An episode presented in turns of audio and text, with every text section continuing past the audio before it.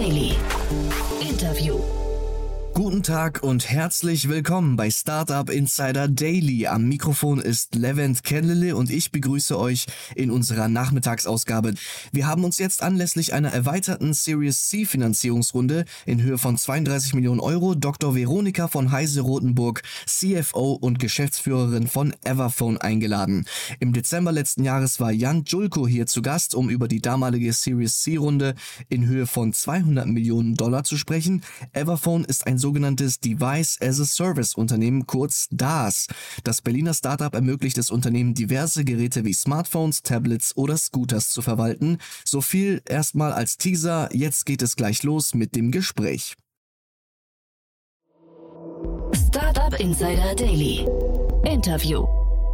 Ich freue mich sehr. Ich bin verbunden mit Veronika von Heise Rotenburg, CFO und Geschäftsführerin von Everphone. Hallo Veronika. Hallo Jan, schön, dass ich zu Gast sein darf. Ich freue mich sehr, dass wir sprechen und erstmal Glückwunsch zu eurer erneuten Runde. Ne? Herzlichen Dank. Ja. Series C Extension war natürlich eine spannende Zeit, ähm, im Mai bei Everphone anzufangen und gleich zu raisen. Aber Aha. ich freue mich auch sehr, dass es geklappt hat und dass auch unsere bewährten Investoren weiterhin an Bord sind. Genau, erzähl doch mal ganz kurz, äh, bevor wir jetzt dann äh, über euer Modell reden, aber weil du es gerade selbst angesprochen hast, Series C Extension. Was, warum, warum macht man eine Extension? Naja, im Wesentlichen, weil unser Funding Need für die nächsten Monate 18 Monate, vielleicht zwei Jahre, nicht ausreicht, um eine richtig große Runde, wo man dann auch schlagkräftige neue Investoren dazu nehmen könnte, ähm, einzuführen. Deswegen weitet man die bestehende Runde aus, nutzt da ganz maßgeblich auch die bestehenden Legal Documents, nutzt die bestehenden Garantien und ähnliches und versucht eben auch die bestehenden Investoren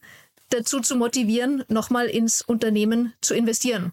Und für uns ist es auch ganz besonders relevant, denn ähm, wir fokussieren uns gerade sehr, sehr stark auf Unit Economics und da ist schon die Hoffnung, dass wenn unser Geschäftsbetrieb sehr ruhig und ich sag mal, plangemäß weitergeht, ohne massive Großkunden, ohne MA-Bemühungen unsererseits, dass wir mit dieser Extension Round sehr, sehr nah an die Profitabilität herankommen werden. Aha. Ist das quasi das, was euch schon gespiegelt, weil da spricht ja jeder gerade drüber, ne? Wurde euch das gespiegelt von der nächsten Runde der Investoren? Ähm, nicht unbedingt von der nächsten Runde, aber ich glaube, es ist ein generelles Marktgefühl, dass Startups im Moment wieder in diese Richtung schauen sollten und insbesondere, wenn sie in Wirklichkeit keine Startups, sondern schon Grown-ups sind wie mhm. Everphone, die ja immerhin seit 2017 am Markt sind. Ähm, ich sehe das so ein bisschen als einen Zyklus. Ne? Ähm, kurz nach meinem Berufseintritt kam die Finanzkrise 2008. Ähm, Corona war eine massive Funding-Krise, die wir bei meinem früheren Arbeitgeber Cluno ähm, zu bewältigen hatten. Wir waren damals mitten im Fundraising und so ist auch die jetzige Situation, die ja irgendwie so ein Multifaktor-Krisenevent ist ähm, wieder ein Moment der Rückbesinnung, der Kürzungen, der Konzentration nicht ausschließlich aufs Wachstum, sondern eben auch auf Unit Economics.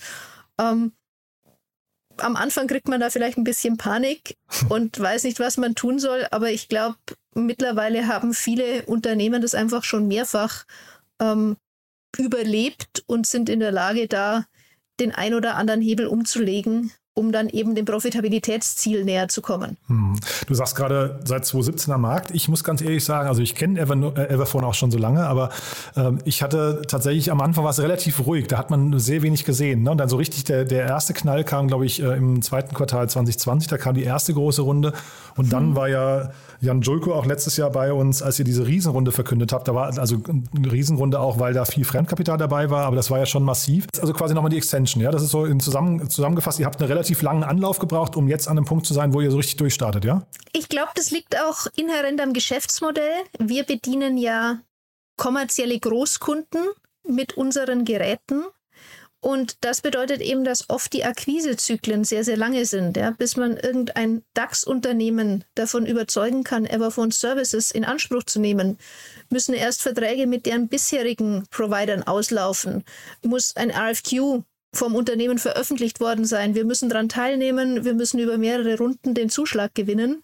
Und es kann sich im schlimmsten Fall, wenn man das so ausdrücken mag, um zwei, zweieinhalb, drei Jahre handeln, sodass sicherlich auch die sorgfältige Arbeit der Kollegen 2017 den Grundstein dafür gelegt hat, dass wir eben jetzt diese Erfolge einfahren dürfen. Mhm. Man, man, merkt, du bist CFO, du bist, also sprichst die ganze Zeit über Unit Economics, jetzt sprichst du auch über Sales-Zyklen.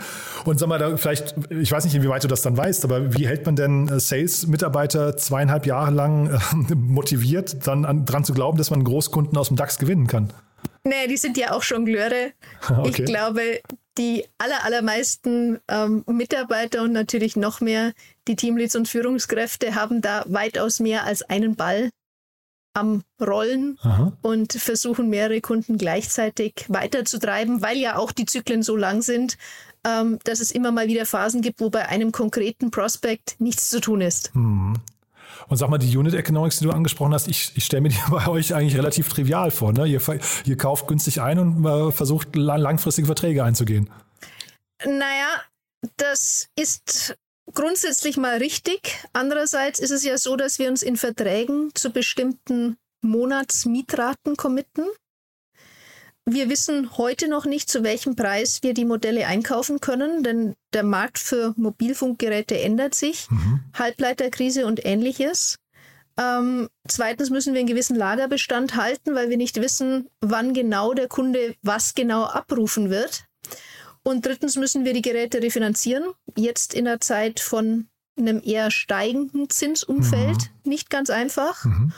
Und es kommt natürlich auch unsere interne Leistungserbringung dazu, die steigende Lohnkosten haben mag, mhm. ähm, steigende Mietkosten haben mag. Wir haben jetzt gerade ähm, unser Warehousing in der Köpenicker Straße komplett neu aufgesetzt, Produktionsstraßen errichtet und ähnliches.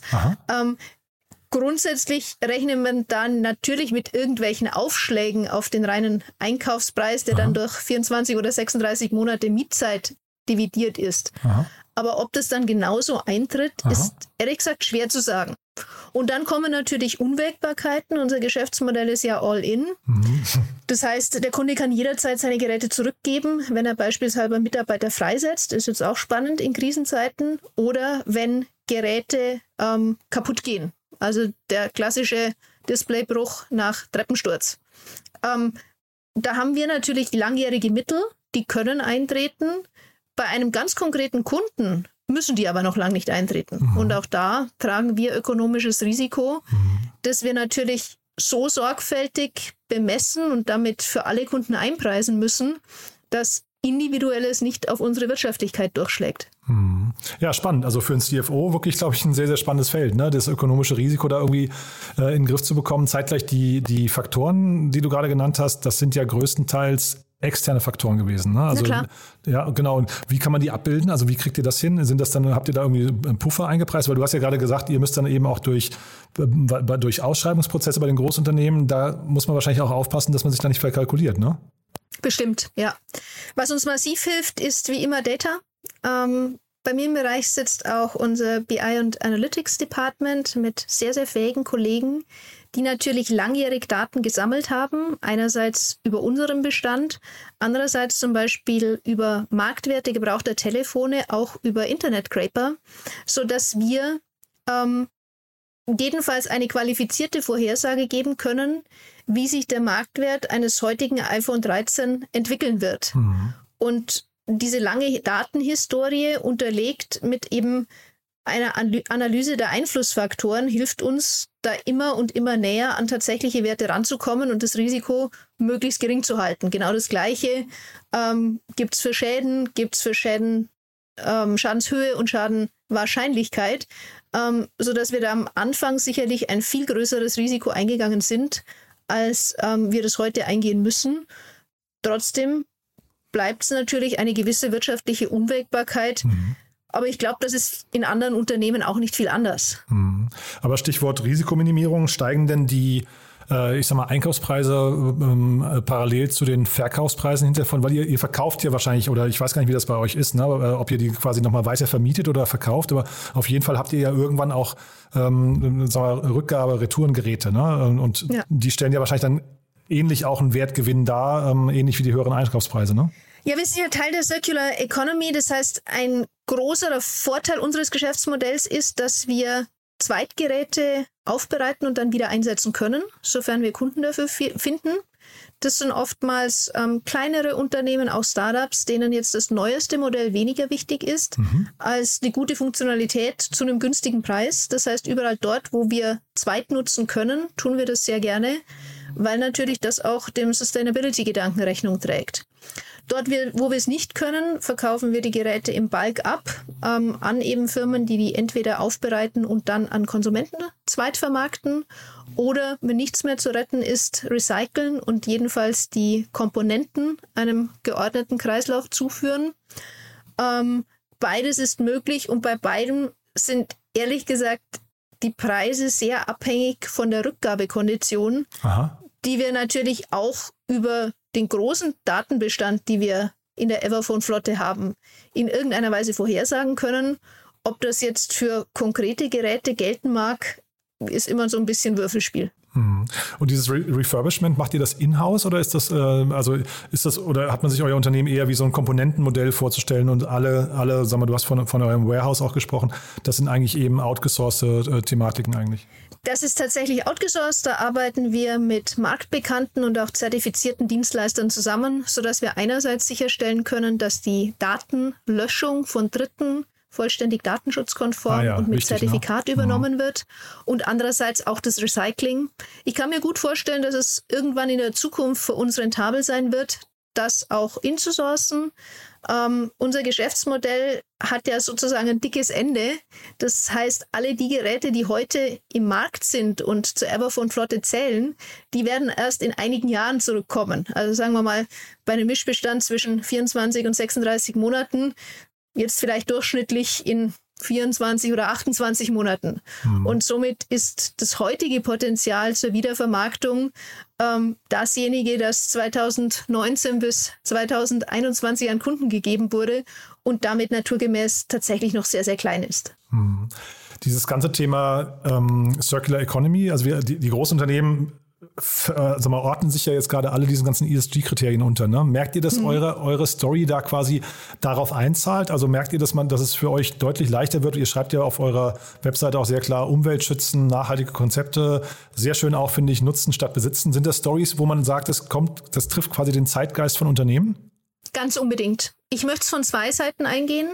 Andererseits ähm, stellen Investoren oft die Forderung auf, dass wir als Startup ein ähm, ESG-Rating haben müssen, bevor sie in uns investieren dürfen.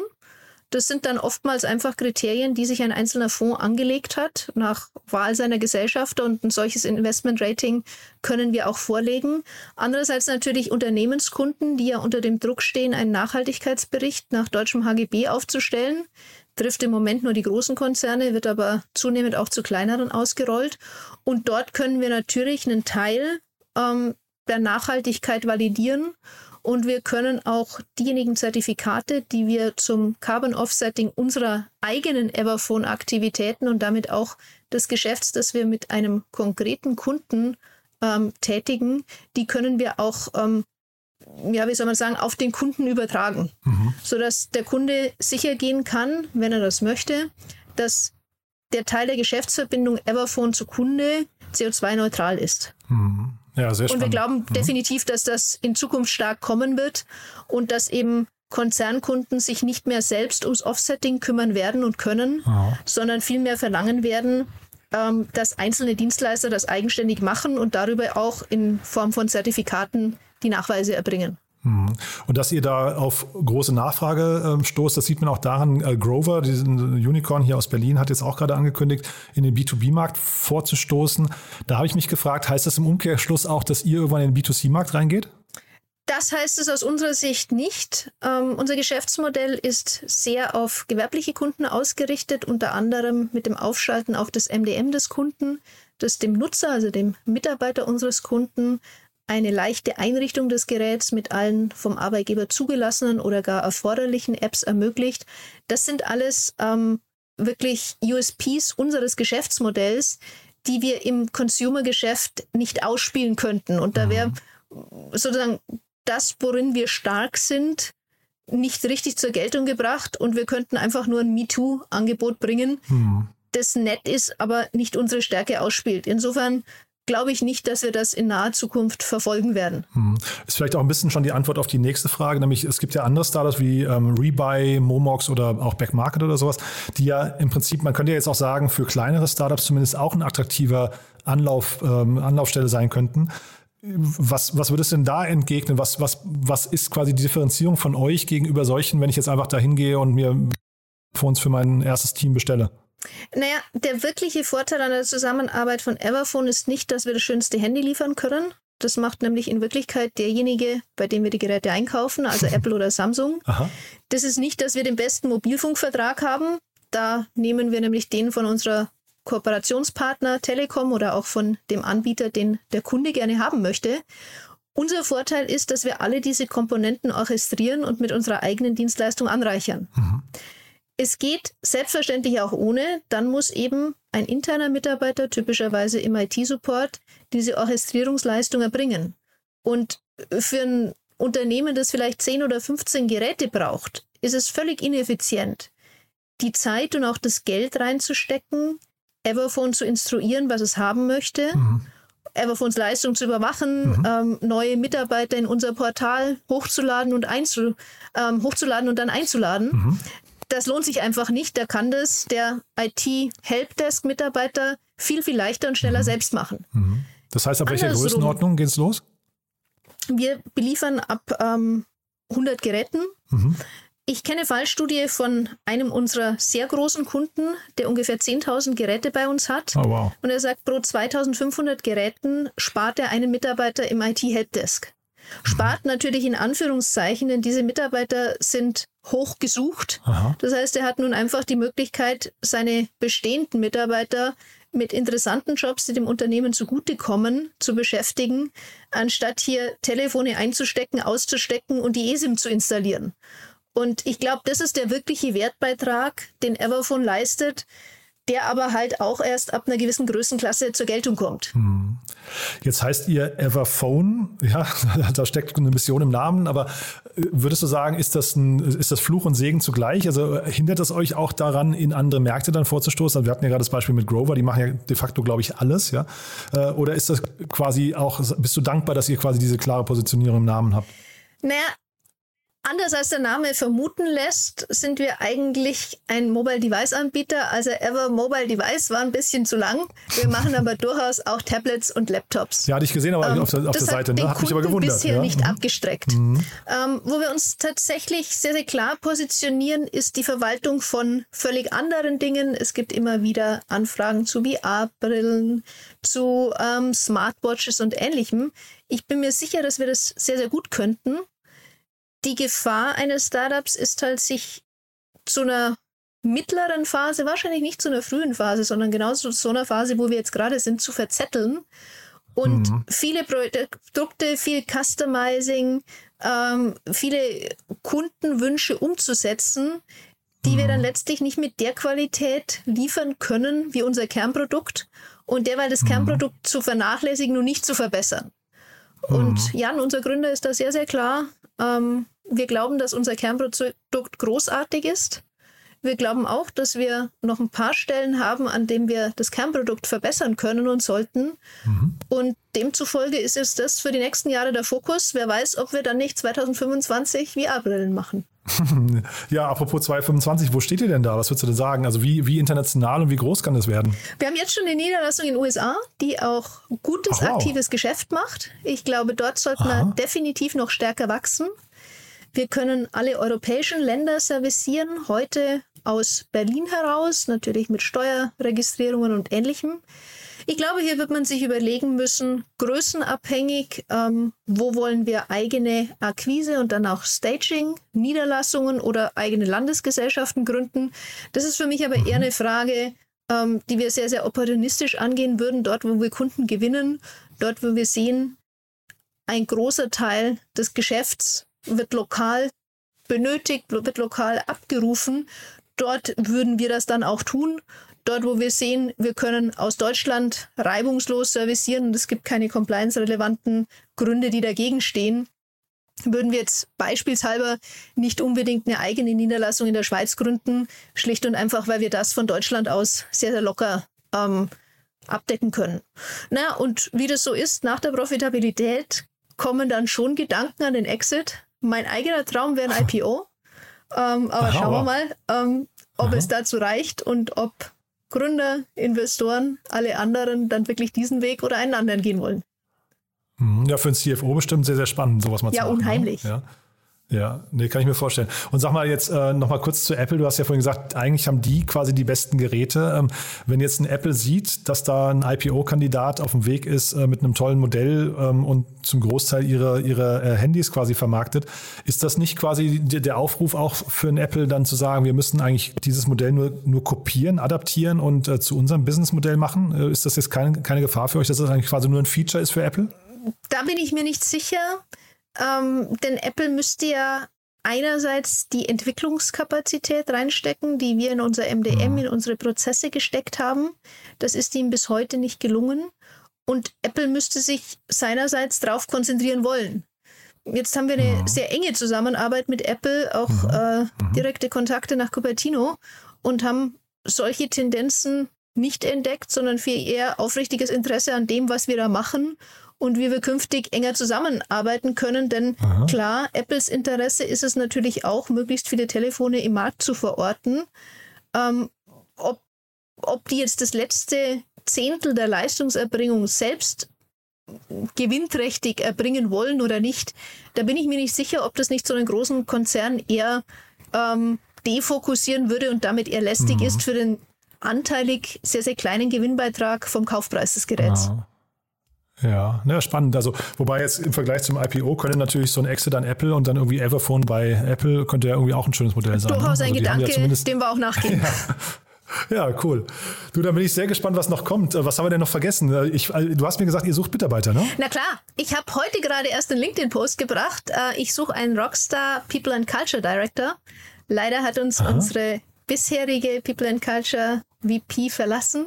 Ähm, das Department ist jetzt bei mir angesiedelt und ich suche wirklich jemanden, der uns da auf Spur bringt, ähm, der den Laden rockt und mit dem die Zusammenarbeit unheimlich Spaß macht. Ähm, das ist im Moment meine wichtigste Rolle und meine wirkliche Priorität in der Besetzung. Hm. Und da habe ich gerade gesehen, also ich glaube, die Zahl haben wir erwähnt, ne? 32 Millionen Euro war jetzt die aktuelle Series mhm. äh, C Extension. Wir haben noch nicht die Investoren genannt. Du hast gesagt, das sind die Bestandsinvestoren äh, ausschließlich ganz, eigentlich? Ganz oder maßgeblich ist wieder ähm, Cadence dabei, Aha. die schon in der Series C investiert haben, aber auch einige unserer Angel-Investoren, die nochmal ganz kräftig in einem vorgezogenen Convertible nachgelegt haben. Unter anderem als größter zu nennen ähm, Kevin Ryan. Mhm, den kennt man? Den kennt man als US-Investor, Gründer ähm, und ja, Tech-Facilitator, würde ich mal sagen. But there is one more thing. One More Thing wird präsentiert von OMR Reviews. Finde die richtige Software für dein Business. Veronika, wirklich sehr, sehr spannend. Und man hat es ja jetzt gerade schon gehört, du bist LinkedIn-Enthusiastin und wir haben ja eine Kooperation mit OMR Reviews und bitten jeden unserer Gäste, ähm, noch ein Tool vorzustellen, ähm, mit dem Sie gerne arbeiten, das Sie gerne weiterempfehlen möchten. Und jetzt habe ich aber im Vorgespräch schon gehört, du hast gleich zwei Tools und es geht um LinkedIn, ne? Na logisch. Total untypisch für eine CFO, ich weiß. Aber äh, mit Everphone habe ich angefangen, ein bisschen Personal Branding zu machen und eben auch für Everphone, für die Mitarbeiter, fürs Unternehmen zu sprechen. Was mir massiv hilft auf der Bilderseite ist Canva. Ähm, ah etwas für Menschen, die kein Foto gerade schießen können, die grundsätzlich das Licht verbaseln und die Schriftarten falsch wählen. Canva hat auch in der kostenlosen Version so viele Vorlagen und so viele grafische Anregungen, dass es eigentlich ziemlich leicht ist, damit ordentliche Bilder zu kreieren. Ich möchte sagen, nicht mhm. wunderbare, total rockige Bilder, aber vernünftige Grundqualität, mit der jedenfalls ich ganz gut arbeiten kann. Und jedenfalls ein bisschen Anregung auf die äh, CFO und Zahlen-Daten-Seite Shield. Shield ermöglicht es, alle möglichen Zahlen zum eigenen LinkedIn-Account und zu den eigenen Posts zu erheben. Ermöglicht auch die Posts mit Labels zu versehen und dann auszuwerten, wie sie performen. Ich kann zum Beispiel sagen, Videos gehen besser am Dienstag als am Donnerstag. Oder alle persönlichen Motivational Posts gehen viel besser am Sonntag als ähm, am Sonntag um 10, also am Sonntag um 21 Uhr und so weiter und so fort. ich glaube, gerade dann, wenn man eben Marketing jetzt nicht als Kernkompetenz hat, wenn man sich da auf das Bauchgefühl verlassen muss und auch wenig Zeit reinstecken muss, weil man andere Aufgaben hat, wie meine eben als CFO, helfen solche Tools ganz anschaulich zu machen, wie kann ich es das nächste Mal nicht ohne mehr, nicht ohne ähm, weiteren Aufwand, sondern mit ein bisschen Geschicklichkeit besser und reichweitenstärker zu machen. Und deswegen ist Shield für mich ähm, Number One App. One More Thing wurde präsentiert von OMR Reviews. Bewerte auch du deine Lieblingssoftware und erhalte einen 20 Euro Amazon-Gutschein unter moin.omr.com/insider.